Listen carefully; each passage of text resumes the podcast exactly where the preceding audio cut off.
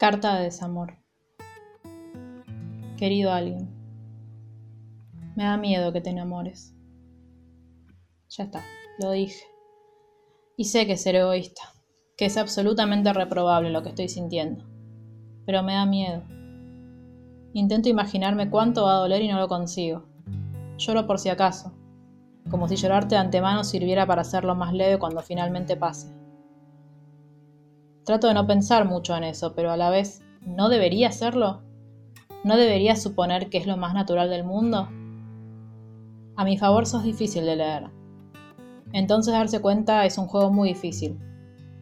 Igual estoy segura de que con un poco de esfuerzo podría adivinártelo, pero estoy aprendiendo que a veces no es necesario maltratarse tanto. Si la información tiene que llegar, llegará.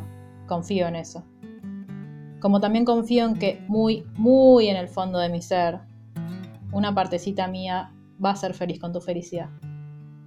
Pero la más grande probablemente se rompa un poco y llore otro.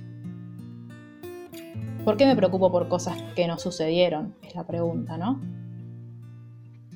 Es que desde que supe que no me querías, me volví adicta a querer controlar cualquier contingencia que pueda dinamitar los pocos puentes que todavía nos unen Siempre tengo la sensación de que somos como esas pelotitas de cristal puestas al borde de la mesa.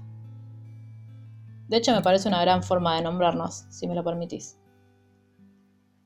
Porque una pelota de cristal es pesada y maciza, pero puesta ante un abismo, saca a relucir toda su fragilidad.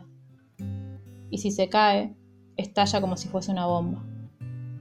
Deja rastros varios centímetros a la redonda, algunos tan chiquitos que parecen imperceptibles pero que cuando los encontrás te hacen sangrar. Necesito ver las cosas en perspectiva para saber cuándo y cómo defenderme. No sé en qué momento convertí esto en una guerra.